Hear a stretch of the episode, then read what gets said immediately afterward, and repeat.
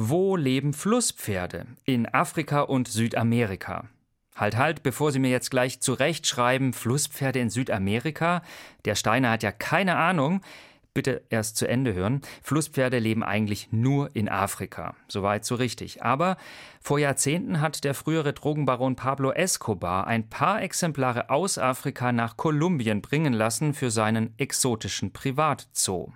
Inzwischen leben 160 Flusspferde in Kolumbien und sind zum echten Problem geworden, denn die unkontrollierte Fortpflanzung ist eine Gefahr sowohl für Menschen als auch für andere Tiere.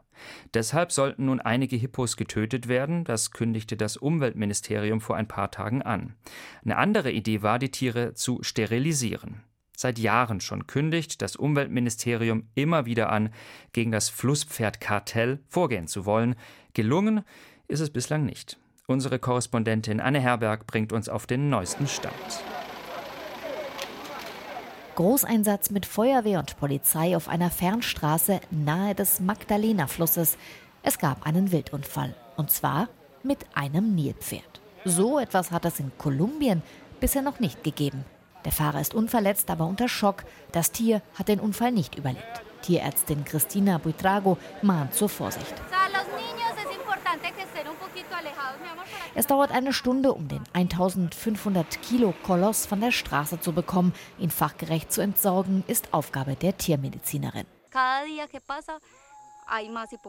Jeden Tag gibt es mehr Nilpferde hier. Das Risiko von Unfällen mit Autos und mit Menschen wird steigen. Eh, Dabei sind die Dickhäute in Kolumbien eigentlich gar nicht heimisch. Es war ein Mensch, der die ersten Exemplare nach Südamerika bringen ließ. Und zwar Pablo Escobar.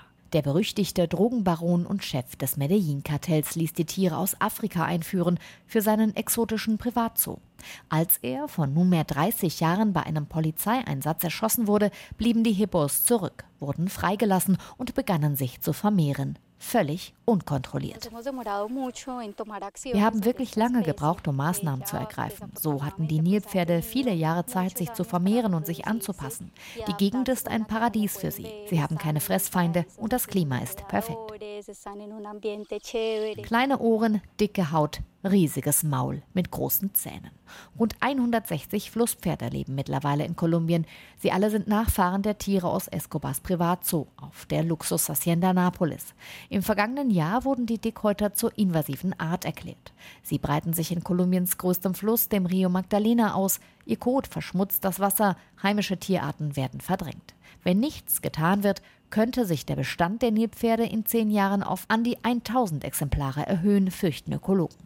Das Umweltministerium kündigte deshalb an, einige Tiere sollen nun getötet werden. Eine genaue Zahl gibt es dazu nicht. Zudem sollen im Laufe des Jahres Flusspferde sterilisiert werden. Der Plan sieht 40 Sterilisationen pro Jahr vor, um die Flusspferdpopulation zu kontrollieren, erklärte Umweltministerin Maria Susanna Muhammad.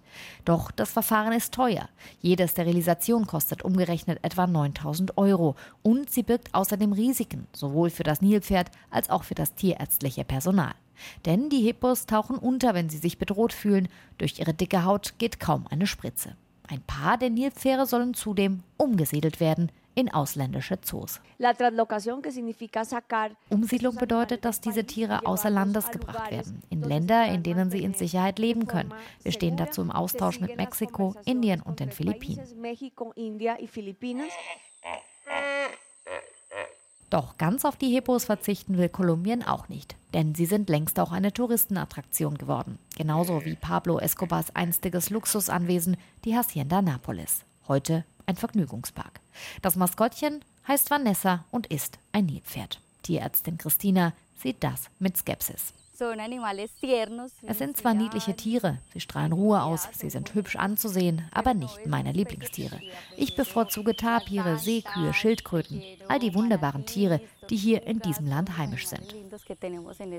Und die zunehmend vom Nilpferdkartell Escobars bedroht werden.